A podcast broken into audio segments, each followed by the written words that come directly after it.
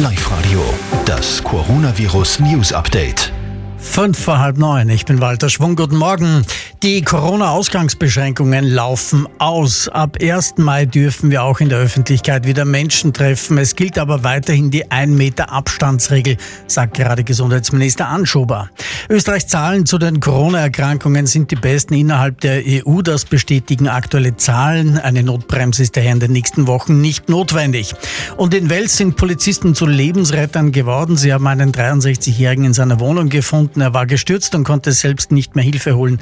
Wie lange er am Boden gelegen ist, ist nicht bekannt. Es wird heute am Nachmittag richtig